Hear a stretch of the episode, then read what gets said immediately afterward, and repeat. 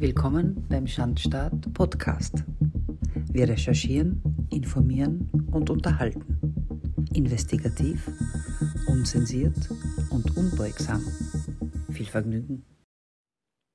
WEF setzt auf Gehirnwäsche mittels Influencer. Die Weltgestalter, Politiker, Konzernbosse, Lobbyisten und sonstige vom Weltwirtschaftsforum geladene Gäste tummeln sich in Davos. Und auch die Medienpräsenz ist groß.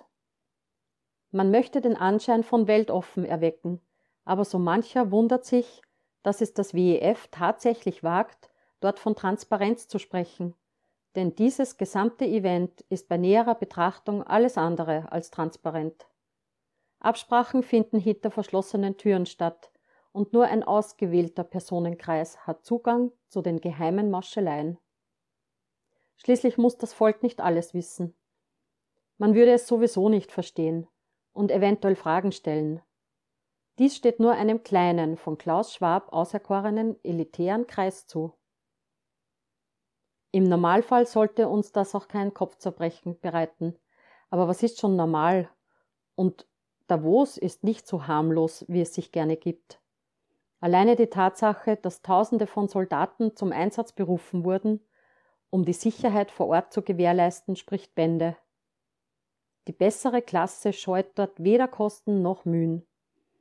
Aber davon einmal abgesehen, geht es in der Essenz eben darum, die Welt nach der Vorstellung von einigen wenigen zu manipulieren und umzugestalten, in eine bestimmte Form zu pressen, wobei das Ganze fast schon einen sektenmäßigen Charakter aufweist.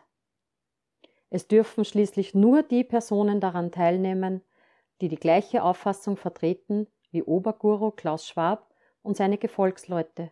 Kritik ist da nicht erlaubt. Beweis dafür ist die Tatsache, dass nur ausgewählte Medien, die auch streng im Sinne des WEF berichten, der Zugang gestattet ist. Hinterfragen oder gar Kritik üben dafür keiner. Das ist nicht im Sinne des Meisters. So erhielt beispielsweise der alternative Sender auf 1 keinerlei Medienakkreditierung, denn eine Berichterstattung im Sinne der Wahrheit fürchtet man dort wie der Teufel das Weihwasser. Apropos Fragen stellen. Einige alternative Berichterstatter haben es tatsächlich geschafft, in Davos auf offener Straße beispielsweise an Pfizer-Boss Albert Burla heranzutreten, um ihn mit unbequemen Fragen zu konfrontieren. Sie bekamen jedoch nur präpotentes, eisernes Schweigen zur Antwort. So viel also zur Transparenz und Weltoffenheit beim WEF.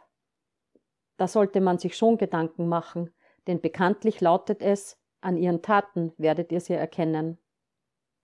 Um ihr Gedankengut in der Welt zu verankern und dieses an ein größtmögliches Publikum heranzutragen, hat sich das WEF nun zur Zusammenarbeit mit sechs Influencern entschieden, die über eine große Followerschaft und Reichweite verfügen.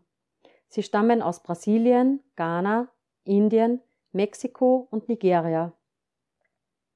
Es wird über eine Gesamtzahl von 230 Millionen Followern auf sozialen Netzwerken berichtet.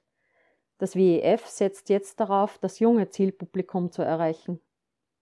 Es ist eine von vielen Strategien, um die Gedanken und Meinungen der Menschen in eine vorgegebene Richtung zu lenken, ein schleichender, möglicherweise gefährlicher Prozess, weil sich viele der Tragweite der Inhalte gar nicht bewusst sind und welche Auswirkungen diese Ideologien auf ihr Leben haben werden. Vor allem auf ein freies und selbstbestimmtes Dasein, nach dem sich jeder Mensch sehnt und wie es Gott gegeben ist. Freie Entfaltung, selbstständiges Denken, Kreativität und eigene Meinung gehören jedenfalls nicht zur Ideologie des Weltwirtschaftsforums, auch wenn sie es nicht offen sagen, sondern in schöne Worte verpacken, damit es sich besser verkaufen lässt. Das war der Schandstaat Podcast. Investigativ, unzensiert und unbeugsam. Für weitere Folgen abonniert unseren Podcast und besucht unsere Website der-schandstaat.info. Bis bald, auf Wiederhören.